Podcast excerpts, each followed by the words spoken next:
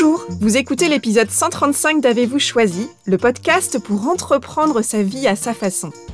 Je suis Oriane Savouré-Lucas, sérielle choisisseuse et coach de vie choisie.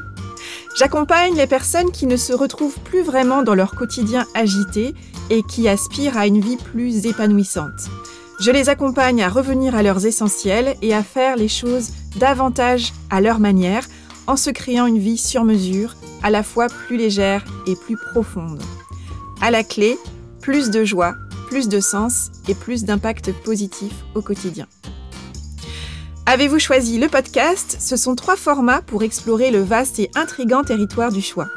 Le billet, où je partage des questionnements, des réflexions et des ressources qui m'aident à choisir ma vie. La conversation que j'ai eue avec une personne et son précieux supplément d'âme, une personne dont je trouve la trajectoire et les choix de vie inspirants. Et l'éclairage, où j'échange avec des auditeurs qui se sentent bloqués sur le rond-point du choix et qui souhaitent bénéficier de mon éclairage pour activer leur fonction anti-brouillard et se remettre en mouvement. Dans cet épisode, j'ai le grand plaisir de vous partager ma conversation avec Marie de Henzel, psychologue, psychothérapeute et écrivaine. Nous avons enregistré cet échange suite à notre rencontre à Nantes en novembre 2021 à l'occasion de l'événement La mort si on en parlait, où Marie de Henzel intervenait. Dans ses livres et ses conférences, Marie de Henzel aborde avec clarté, ouverture et subtilité les questions de l'art de vieillir, de la fin de vie, de la mort et du deuil, en s'appuyant sur son expérience de terrain acquise auprès des personnes en fin de vie. En effet, en 1987, Marie de Henzel a intégré la première unité de soins palliatifs créée en France par François Mitterrand. Elle relate cette expérience singulière auprès des personnes en fin de vie dans un livre dont la préface a été écrite par François Mitterrand, La mort intime, publié aux éditions Robert Laffont. C'est d'abord par ce livre que j'ai découvert le travail de Marie de Henzel et son parcours. À mesure que le thème de la fin de vie et que le choix de vivre les yeux grands ouverts ont pris davantage d'espace dans mon univers, j'ai lu entre autres d'autres de ses ouvrages et j'ai découvert encore davantage son parcours. Les livres de Marie de Henzel sont arrivés jusqu'à moi quelque temps après le 31 juillet 2016, ce jour où j'ai accueilli le dernier souffle de mon grand-père, ce jour qui a changé ma vie d'une certaine manière, comme je le partage dans l'épisode Monter le son de son intuition, l'épisode 24 d'Avez-vous choisi. Marie de Henzel fait partie des personnes que j'avais très envie d'interviewer pour le podcast Avez-vous choisi depuis quelque temps déjà, et la vie s'est joliment chargée de rendre cette rencontre possible. Pour moi, cette conversation avec Marie de Henzel, c'est une grande joie et un grand honneur. Son travail, son œuvre et son parcours de pionnière à bien des égards m'inspirent beaucoup. Et entendre cette femme que j'admire tant me dire combien elle avait apprécié notre échange à l'issue de notre conversation, ça m'a touchée.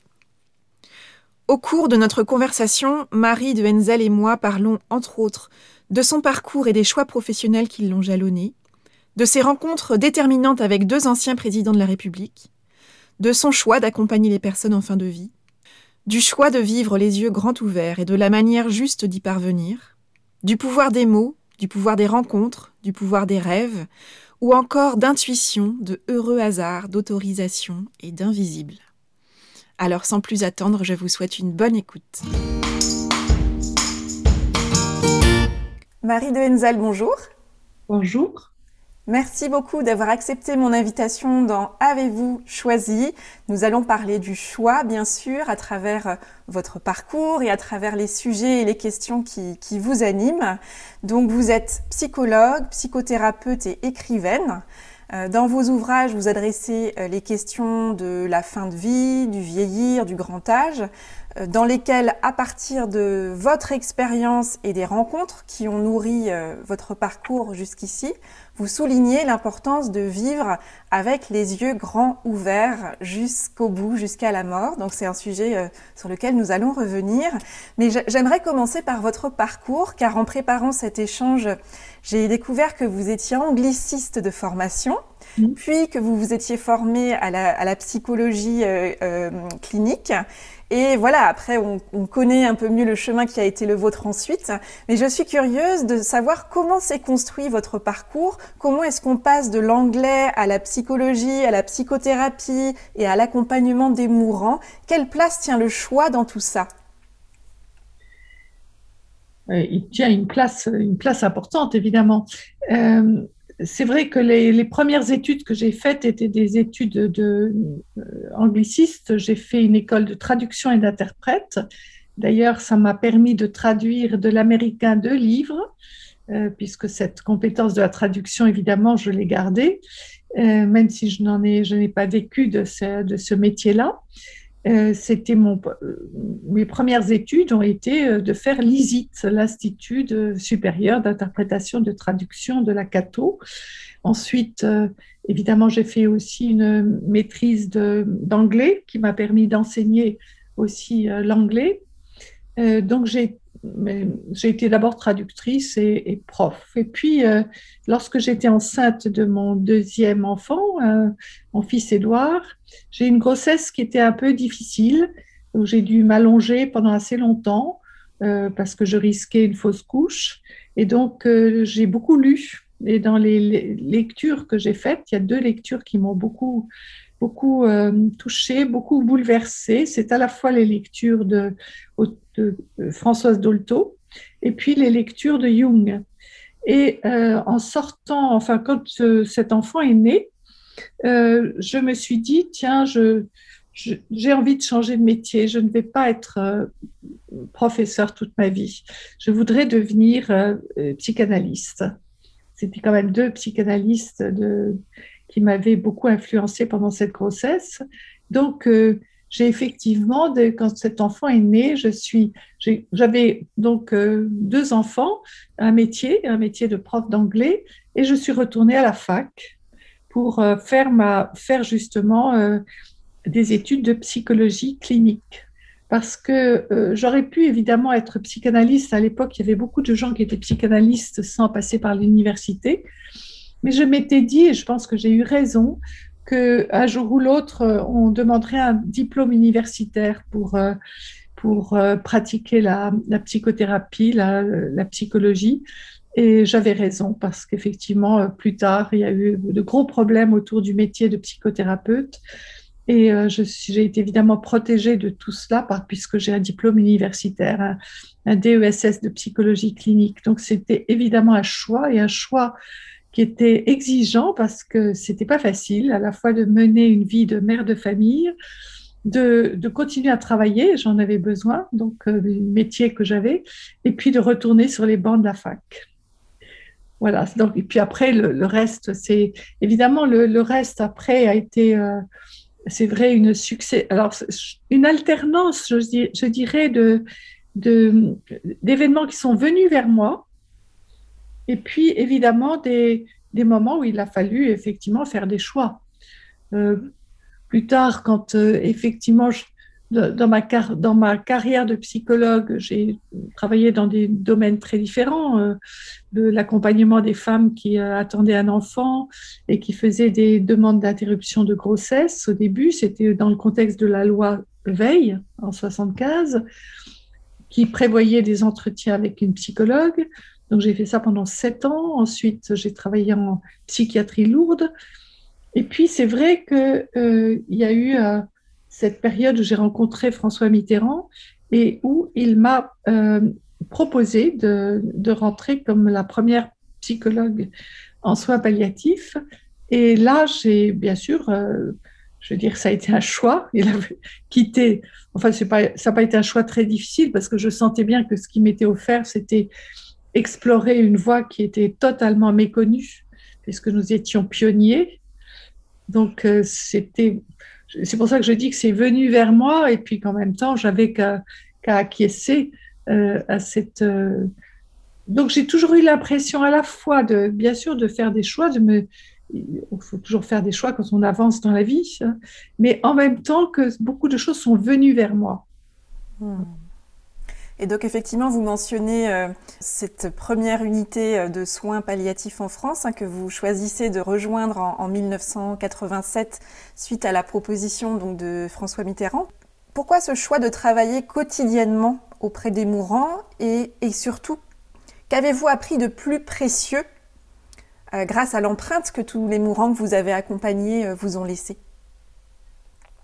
Alors, bien sûr, euh, ce qui m'a beaucoup motivée, c'est l'expérience pionnière.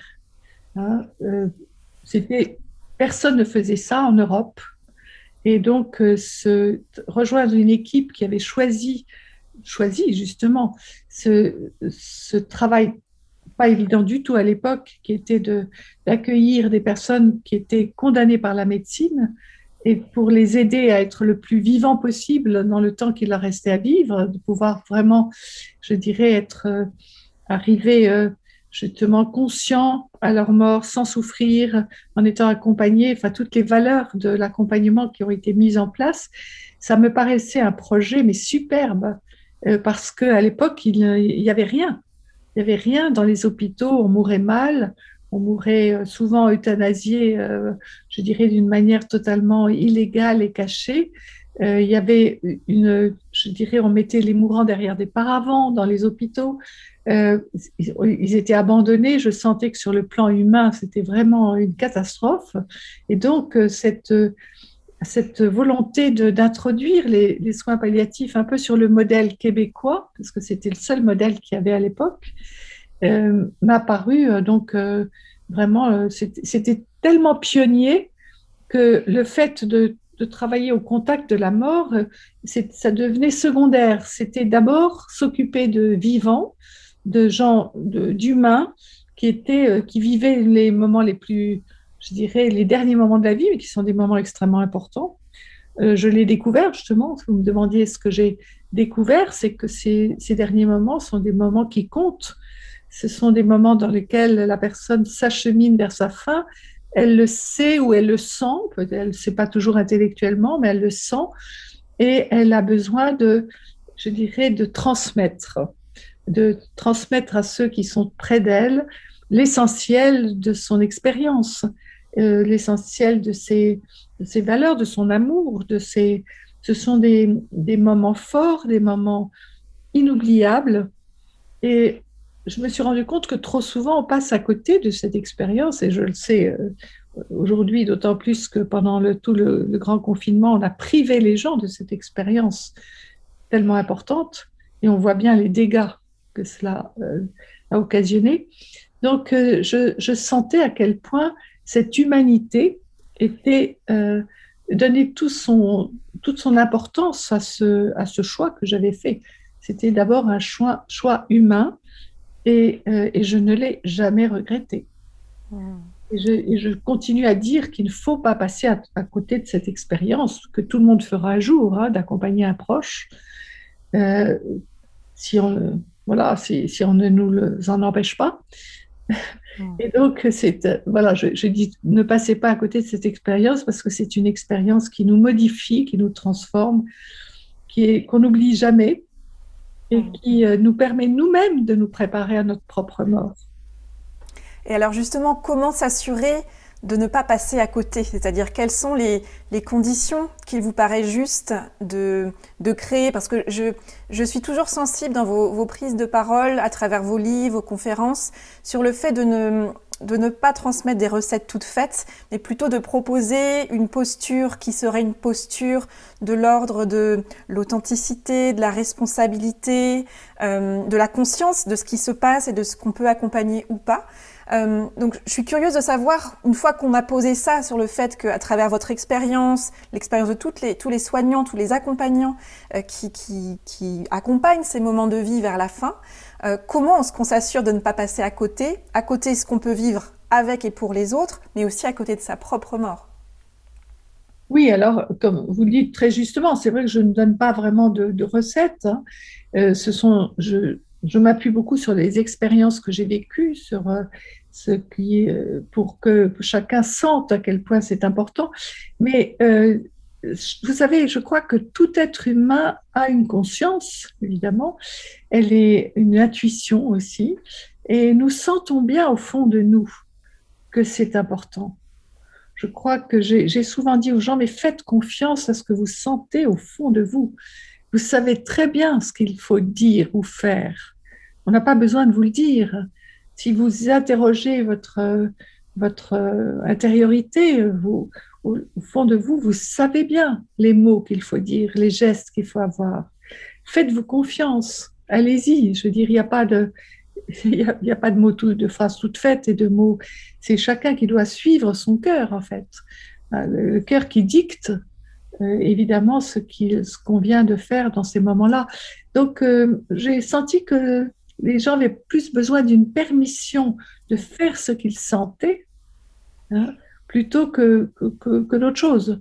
C'est allez-y, suivez votre. Faites confiance à ce que vous sentez. Hmm. Vous avez écrit un livre qui, je crois, est peut-être un peu moins connu que tous les autres que vous avez écrits, qui, a le, choix au cœur de son titre et de son sujet, qui s'appelle J'ai choisi de me battre, j'ai choisi de guérir, que vous avez écrit avec euh, Claude Pinault, donc qui, euh, qui a été diagnostiqué avec une maladie euh, qui le, le, condamnait à des douleurs intenses et voire même à finir sa vie dans un fauteuil roulant. C'est un livre qui parle du choix et dans le souci de reprendre le pouvoir sur soi de, ça parle justement de responsabilité, de curiosité et d'exploration des ressources euh, insoupçonnées euh, du corps humain.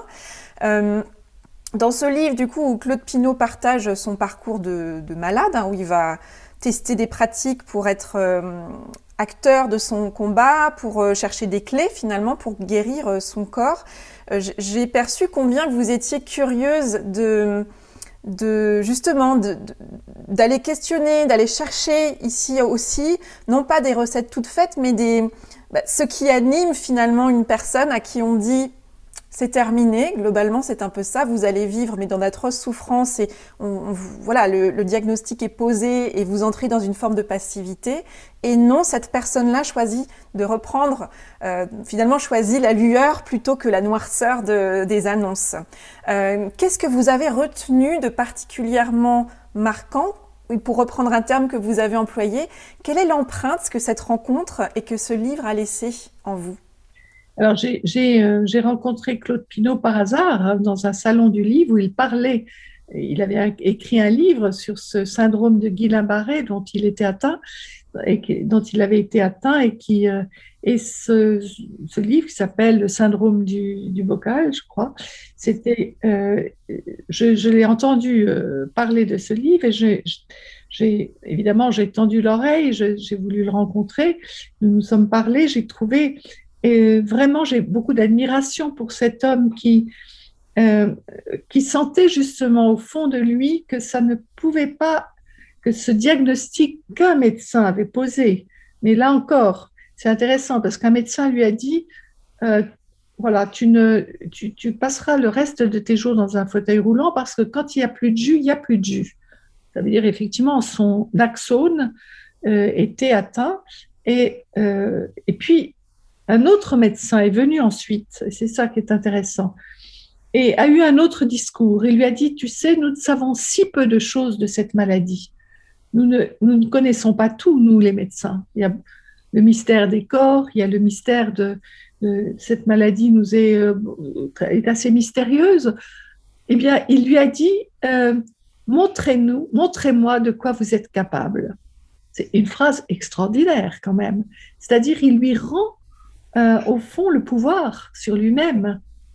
Et cette phrase-là, c'est grâce à cette phrase-là que cet homme qui était intelligent et qui s'est dit, moi, je n'ai pas aucune envie de, passer le reste de mes jours paralysés, je vais euh, vraiment me donner les moyens d'explorer tout ce qui est possible avec beaucoup de volonté, hein, beaucoup de détermination, mais c'était évidemment un choix, comme c'est ça le titre, j'ai choisi de guérir, euh, j'ai choisi de me battre, montrez-nous ce dont vous êtes capable. Mais il y a eu cette permission, au fond, hein, qui a été donnée par un médecin.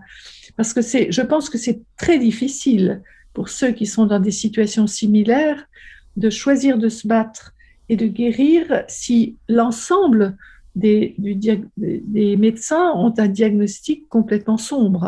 À ce hmm. moment-là, je pense que c'est très difficile. Et là, on lui a au fond tendu la perche. Alors après, il y est allé de. Ce qui était intéressant aussi, c'est que c'est quelqu'un qui n'avait aucune connaissance de tous ces moyens qui existent, l'hypnose, euh, tous les moyens qui permettent justement de, je dirais, d'accompagner ce désir de vivre. Et, euh, et, puis, bon, il a, il a exploré lui-même, c'est-à-dire au fond, il s'est transformé en chercheur il a cherché dans toutes les directions. Hmm. Il était euh, servi par une personnalité aussi, c'est un entrepreneur, hein, donc une personnalité volontaire euh, aussi, euh, et puis capable aussi de se soustraire au pessimisme ambiant, parce que sa famille n'était pas aidante. La famille se disait, il est dans le déni de la maladie. Et qu'est-ce qu'il est en train de nous faire là? Donc la famille n'était pas soutenante. Il hmm. fallait aussi je dirais, euh, se dire je suis seule contre, contre tous avec cette volonté de, de m'en sortir. Bon, la réalité, c'est qu'effectivement, il s'est il, s'est remis à, bouger, c'est-à-dire que l'axone a repoussé. Alors, les médecins ont dit que pour qu'il repousse, évidemment, ça veut dire qu'il y avait un tout petit bout qui était resté. Donc à partir de là, et on le sait au fond, hein, le psychisme, notre esprit peut aider des cellules à se, par exemple dans ce cas-là, à se reconstituer. On sait que aujourd'hui, euh, on sait que le cerveau refait des connexions. C'est quelque chose que l'on sait maintenant. Donc on, on, dit, on dit beaucoup, on disait des personnes âgées qu'elles avaient un stock de neurones qui s'épuisait avec l'âge. C'est faux. On sait aujourd'hui que c'est complètement faux, que le cerveau adore faire des nouvelles connexions, mais bien sûr, il faut pour ça aussi, je dirais, être dans cette dans cet esprit de, découverte, d'ouverture, de recherche. C'est vrai que ce que je trouve intéressant dans le cas de, Claude Pinault, c'est qu'effectivement, finalement, il a eu deux avis. Euh, l'un qui, qui finalement euh, faisait s'abattre la, fermeture, c'est-à-dire tout s'arrête et, voilà, le diagnostic est posé. Et un autre médecin qui a proposé, lui, l'ouverture. Et finalement, les deux options étaient possible dans et, il a choisi pour le coup de, de s'autoriser on retrouve cette notion d'autorisation que vous évoquiez tout à l'heure de s'autoriser à réactiver son potentiel et à réactiver finalement son bah, ce qui était déjà euh, dans son fonctionnement probablement. Vous évoquiez le fait que c'est un entrepreneur, donc euh, il a, ça a réactivé l'ouverture du champ des possibles, ça a réouvert son envie d'aller explorer autrement et d'aller presque euh, chercher à, à, démontrer que c'était possible, qu'il y avait probablement une, une, solution à aller trouver autrement. Je trouve ça très intéressant. C'est ça. Et, donc, ce livre est vraiment, et d'ailleurs c'est mentionné, je crois, en ces termes dans le livre à un moment donné, euh, c'est un livre qui souligne l'importance et le pouvoir des mots et le pouvoir des rencontres. Euh, et je trouve ça très joli, cette formulation, et je crois que par rapport à votre parcours, vous l'avez un petit peu mentionné déjà, le pouvoir des rencontres, euh, vous avez eu quand même dans votre vie des rencontres assez extra ordinaire. Euh, je ne sais plus dans quel livre je lisais que vous aviez à 16 ans, je crois, rencontré euh, le général de Gaulle. Euh, voilà, quand même, à 16 ans, et, que en plus vous avez déjà à 16 ans, avec le général de Gaulle, évoqué cette notion de mort, cette notion de détachement. je trouve ça assez extraordinaire que dès 16 ans, ce sujet-là soit déjà apparu avec une grande figure d'État. Oui.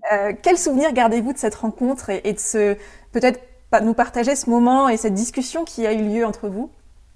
Oui, c'est, c'est, je, dois dire que sur le moment, je n'ai pas du tout compris l'importance de ce qui se passait. Je l'ai compris que plus tard, beaucoup plus tard, bien que mon père, à qui j'ai raconté ce qui s'était passé, m'avait dit, euh, j'avais vu à sa réaction qu'il trouvait ça extraordinaire. Effectivement, c'était donc j'étais à l'époque euh, élève de la, des maisons d'éducation de la Légion d'honneur où j'étais en terminale. Et euh, tous les ans il y avait un déjeuner à l'Élysée de, de, la chancellerie de la Légion d'honneur. Et il y avait huit élèves invités, je faisais partie du lot des huit élèves invités. Et donc, euh, déjeuner, donc grand déjeuner à l'Élysée, euh, après le déjeuner, le général de Gaulle nous fait un peu une explication des tableaux qui sont dans ce qu'on appelle le, salon des portraits.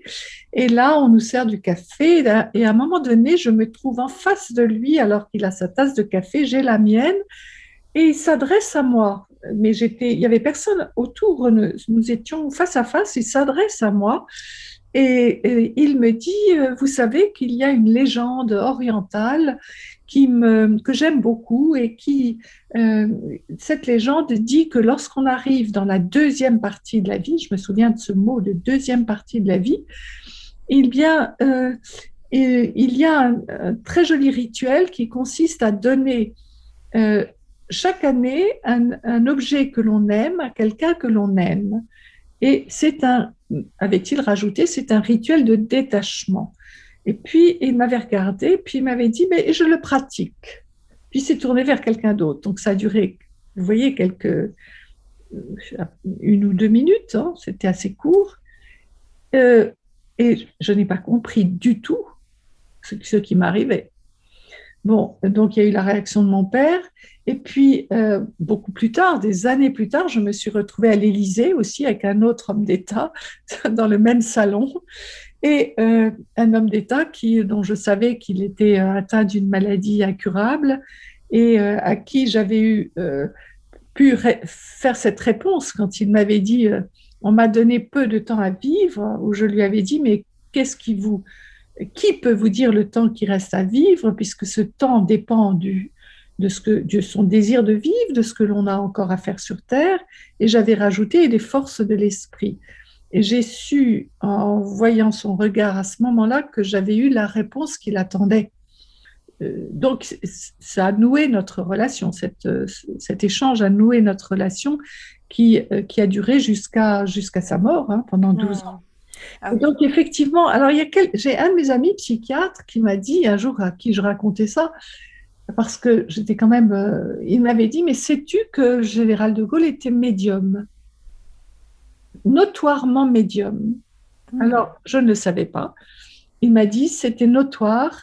Quand il rencontrait quelqu'un, il voyait le devenir de cette personne.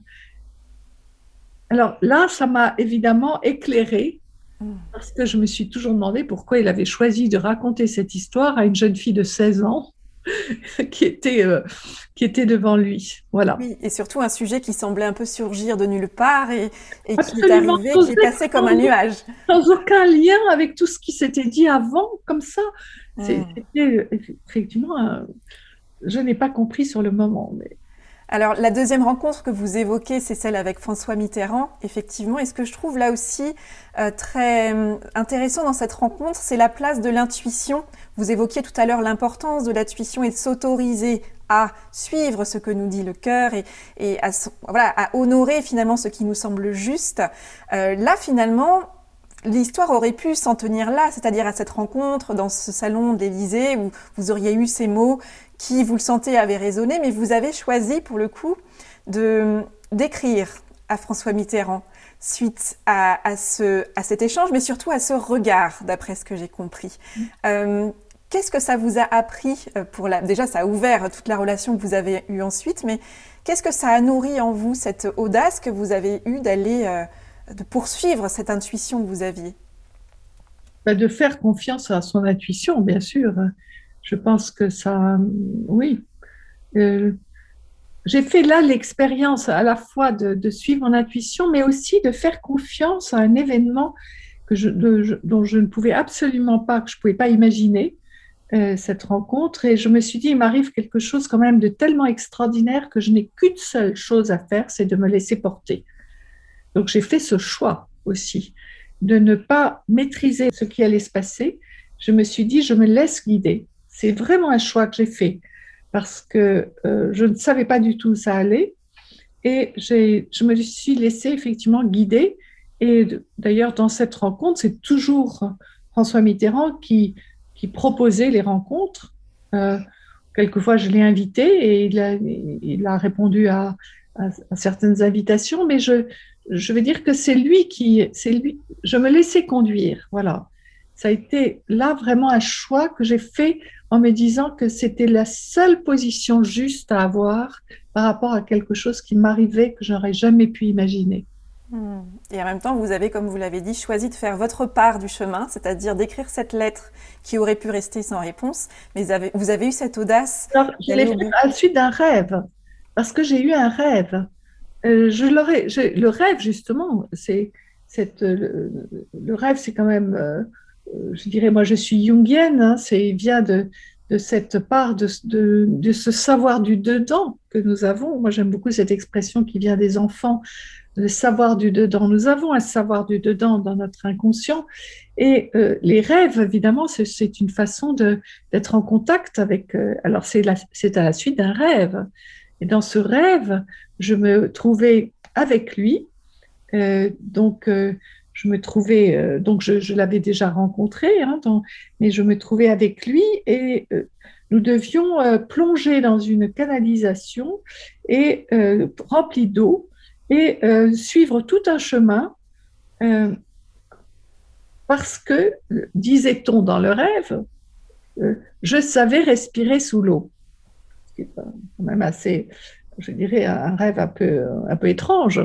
Alors, évidemment, j'ai associé, je me suis dit, qu'est-ce que ça veut dire respirer? Il y a la racine spire, spirituelle, c'est le souffle, c'est trouver son, son, souffle, alors que c'est un chemin qui est peut-être dans lequel on pourrait mourir, puisque si on ne respire pas sous l'eau, on meurt. Donc, euh, je me suis dit, j'ai quelque chose à faire avec cet homme. Le rêve me l'a dit. Donc, c'est n'est pas parti de rien. C'est parti d'une intuition, quand même, d'un rêve.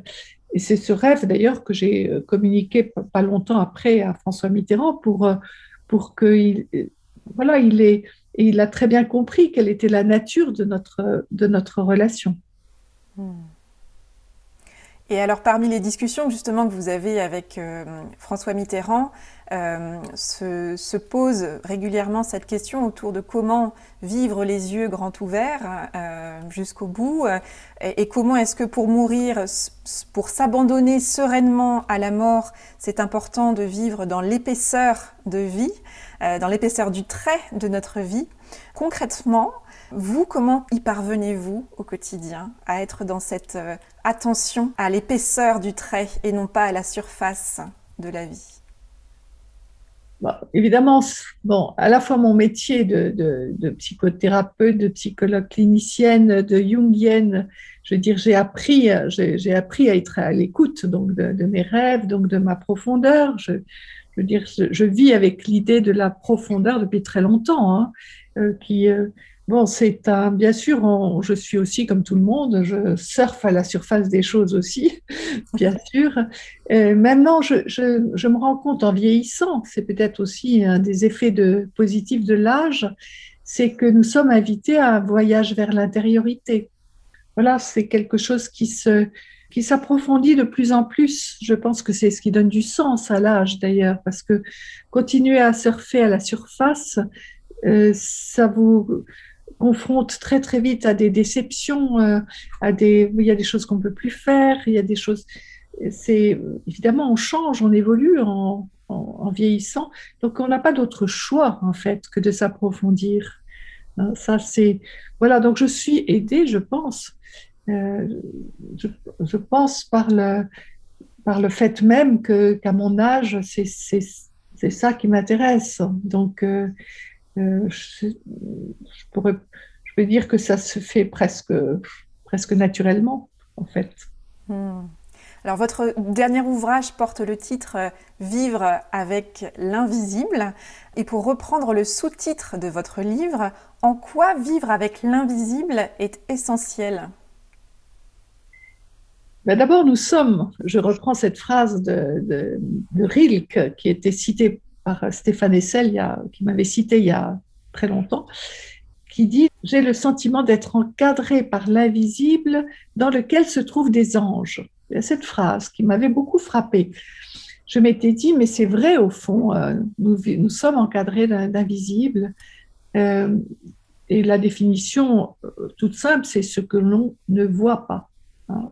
Bien sûr, il y a ce qu'on voit, puis il y a tout ce qu'on ne voit pas.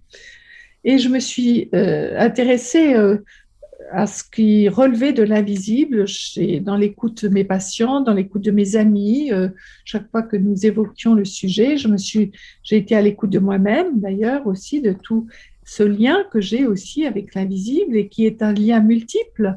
Par exemple, je vous parlais des rêves. Le rêve, évidemment, c'est une manifestation de l'invisible. Hein.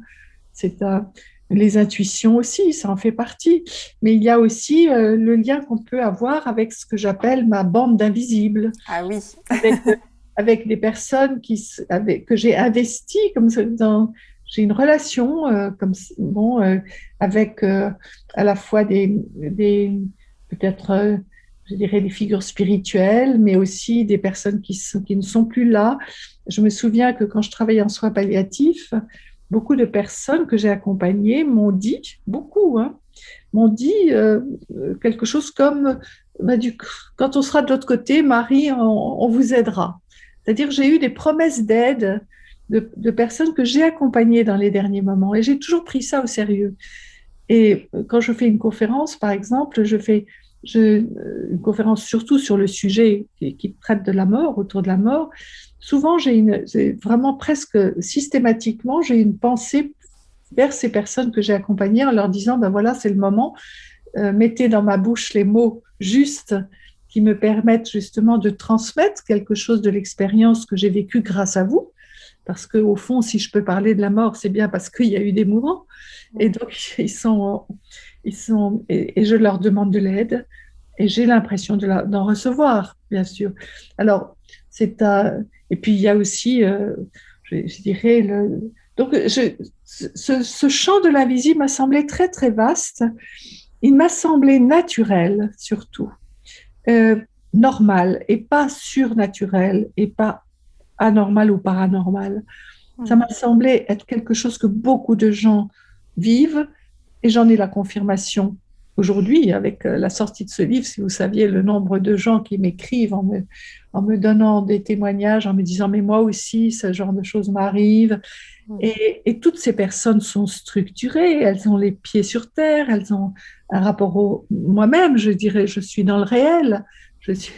Donc, on, a, on est à la fois structuré dans le réel, on est, on est dans la rationalité, puisque c'est ce qui nous gouverne, mais on a une part d'irrationalité hmm. en soi, et c'est une part qui est, qui est humaine, normale.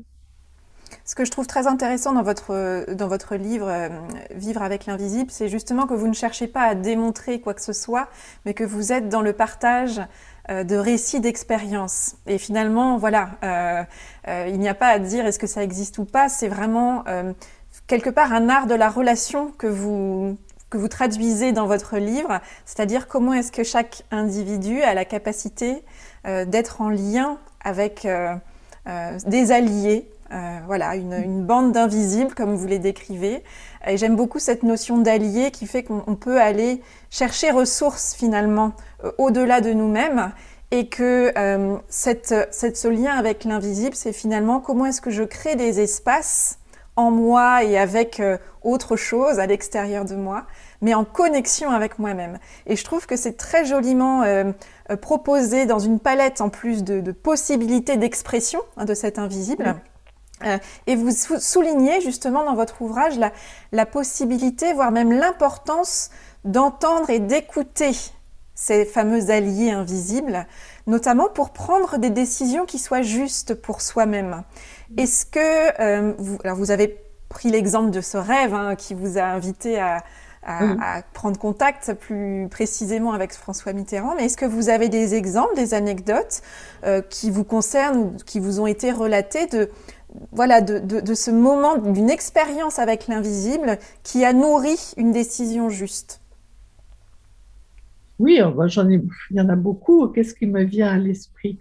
Il y a celle, ce que je trouve assez amusante, d'ailleurs, de cet ami euh, qui me raconte euh, qu'il travaille dans une grande entreprise américaine et euh, il rêve que son supérieur hiérarchique lui dit dans le rêve You should find another job. Il faudrait que tu trouves un autre métier.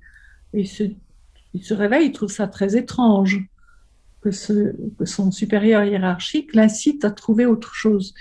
Et il a comme une, comme une intuition euh, que quelque chose est en train de se tramer. Et euh, son intuition fait, c'est quand même extraordinaire, qu'il va à son bureau et il vide son ordinateur. Il ne sait pas pourquoi il fait ça, mais c'est comme si euh, il était poussé à le faire, hein. poussé à le faire à la suite de ce rêve Et de cette prémonition que quelque chose se trame, il vide son ordinateur. Le lendemain, son supérieur hiérarchique le convoque et lui annonce qu'il est viré.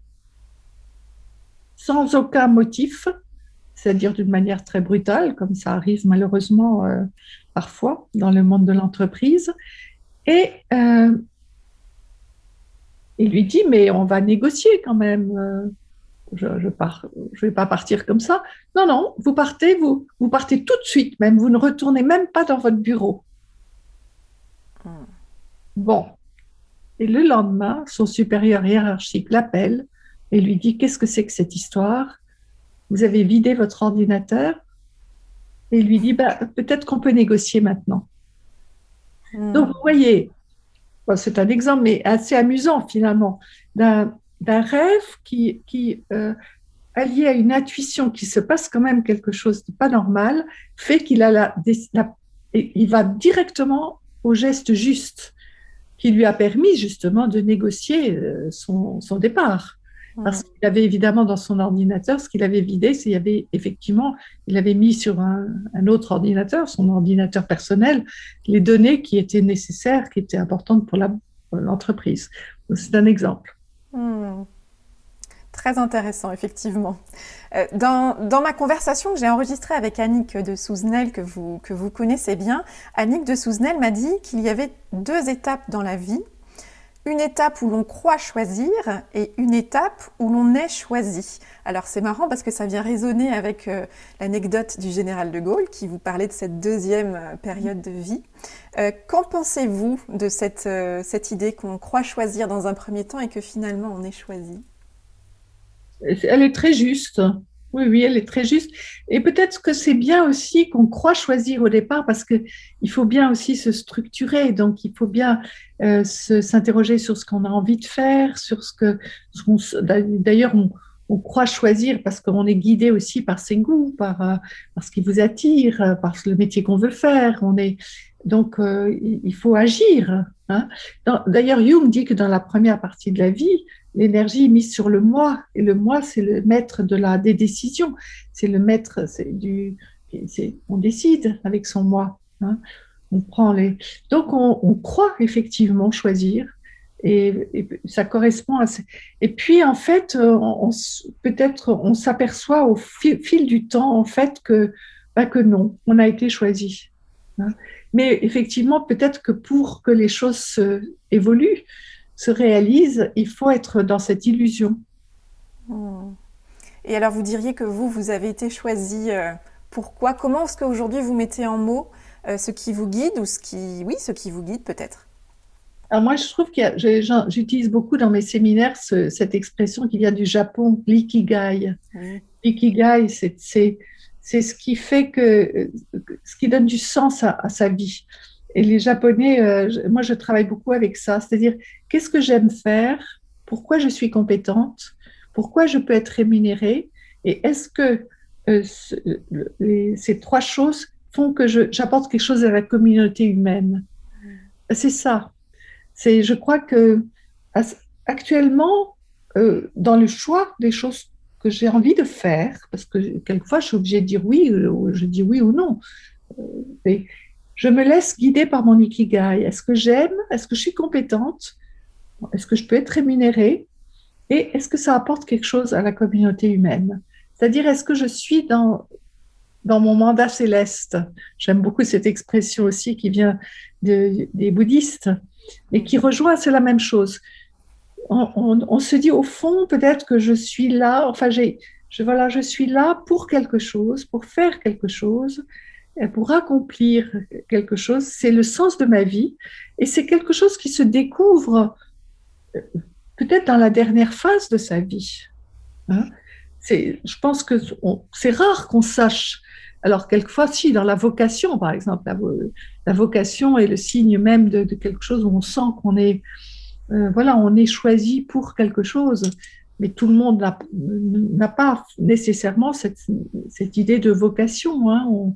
On, tâtonne, on cherche. Euh, mais ça se précise, je trouve, d'autant plus, et c'est très important de mettre son énergie sur ce qui correspond à ce que j'appelle son mandat céleste. Parce que quand on est à côté, vous savez, bon, moi, moi je fais, travaille beaucoup encore, je fais beaucoup de choses, je suis beaucoup, surtout en ce moment, avec la promotion de ce livre par Mons et par Vaux, et les gens me disent souvent, mais où tu trouves cette énergie?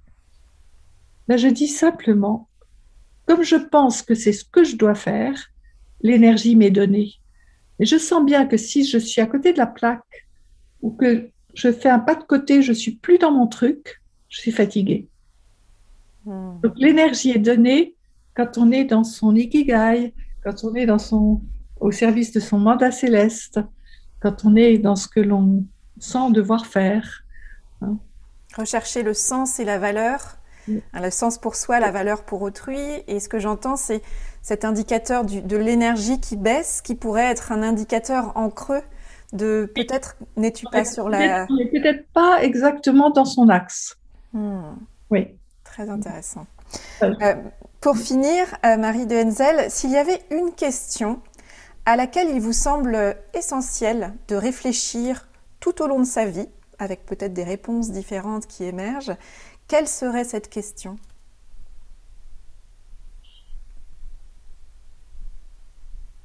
Ben, Il y a la question de... Voilà, évidemment, c'est qui suis-je et qu'est-ce que j'ai à faire sur cette terre? Je crois que c'est ça la question.